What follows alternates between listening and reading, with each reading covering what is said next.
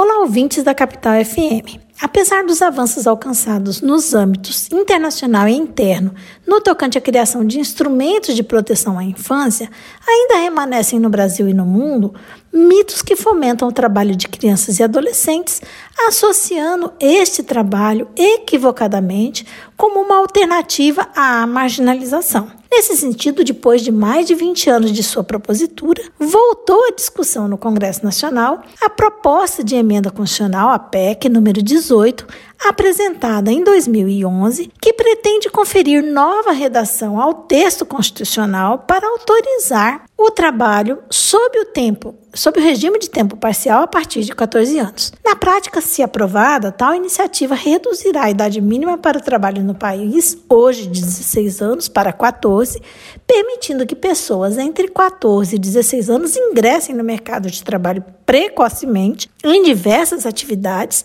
independentemente da formalização de contratos de aprendizagem, que hoje é a única hipótese em que se admite o labor de adolescentes nessa faixa etária, exigindo com este contrato a compatibilização da formação profissional do adolescente com sua frequência e rendimento escolares. Pois bem, o debate foi retomado em 2021, quando já tinha no trâmite legislativo um parecer de um deputado antigo relator, que foi apresentado em 2019, no sentido de não admitir a proposta face à sua inconstitucionalidade. Mas, em novo parecer, agora anexado ao, processo, ao projeto, um outro deputado defendeu a sua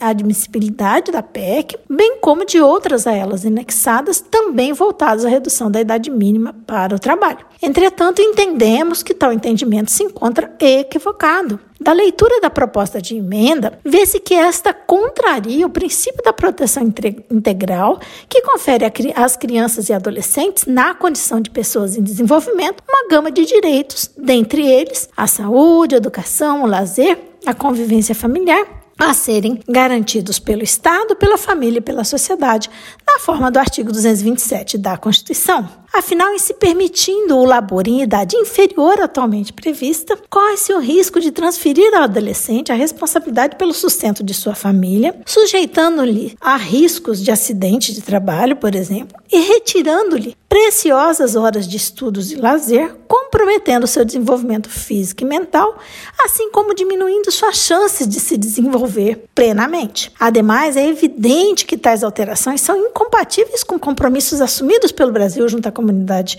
é, internacional, os quais evidenciam o dever de proteção desse grupo vulnerável. Importante lembrar que o Brasil, na qualidade de sócio fundador da OIT, submeteu-se ao cumprimento de sua Constituição, que estabelece que seus membros não podem adotar qualquer norma que contrarie ou que diminua direitos estabelecidos em tratados internacionais que assinou. Com relação ao tema que tratamos agora, o Brasil ratificou a Convenção 138 da OIT quando se comprometeu a progressivamente elevar a idade mínima para o trabalho, o que significa que o Poder Legislativo brasileiro é, está, impedindo, está impedido de reduzir os limites etários anteriormente fixados. Tal entendimento, inclusive, já foi